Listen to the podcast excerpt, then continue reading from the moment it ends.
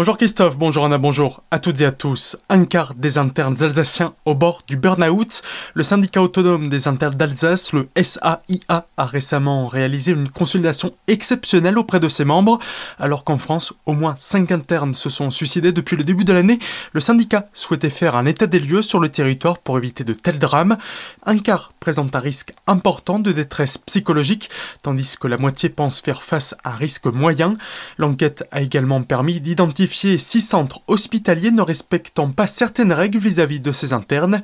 Suite aux sollicitations du SAIA, certaines problématiques ont pu être réajustées bien que deux autres services soient toujours hors la loi.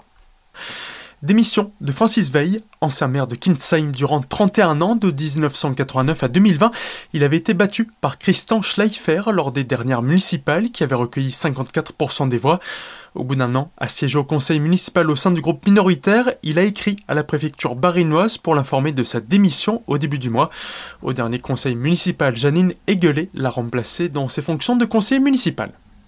À Colmar, la vidéo-verbalisation a déjà débuté.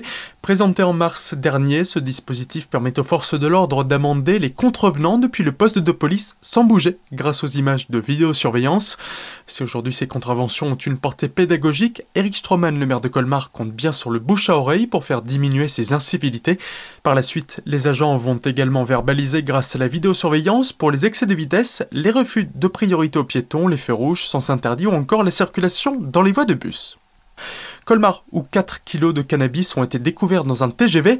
Vendredi dernier, à bord d'un Montpellier-Metz, des douaniers accompagnés d'un chien anti-stupéfiant réalisent des contrôles dans une rame lorsque les canidés marquent l'arrêt devant une valise. Dans le bagage, ils découvrent 4 kilos de cannabis avant d'identifier sa propriétaire. Au policier colmarien chargé de l'interroger, elle ne donnera aucune explication quant à la présence de cette drogue dans ses effets personnels. Inconnue de la justice, elle sera jugée en comparution immédiate aujourd'hui à Colmar. 15 ans de prison pour avoir violé une enfant. C'est lorsque la victime, scolarisée en 6 se rend dans un centre hospitalier pour un avortement alors qu'elle était enceinte de 2 mois que l'affaire a éclaté. Son casier judiciaire, à son arrestation en 2018, il contestait les viols. Lors du procès, il est revenu sur ses déclarations, reconnaissant qu'un enfant de cet âge-là ne pouvait exprimer de consentement. Il devra en outre effectuer un suivi socio-judiciaire durant ces temps et a interdiction d'entrer en contact avec la victime ou de tout autre mineur dans un cadre professionnel ou celui d'une activité. Également, il a été inscrit au fichier des délinquants sexuels.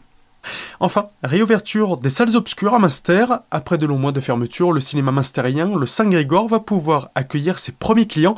Une satisfaction pour Michel Hutt, projectionniste bénévole. Ah oui, effectivement, oui, ça nous a manqué pendant plus de six mois.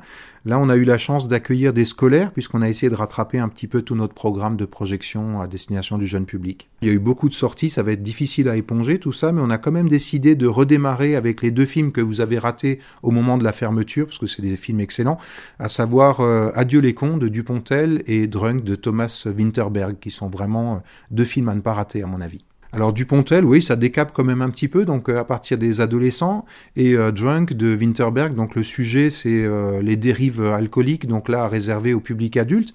Par contre, vous avez Poly éventuellement si vous souhaitez aller en famille avec vos enfants au cinéma. Alors cette semaine, on est à 35%, donc il faut juste penser à venir suffisamment à l'avance pour être sûr d'avoir une place, et on va remonter dès la semaine prochaine à 65%, et fin du mois, on sera en jauge complète.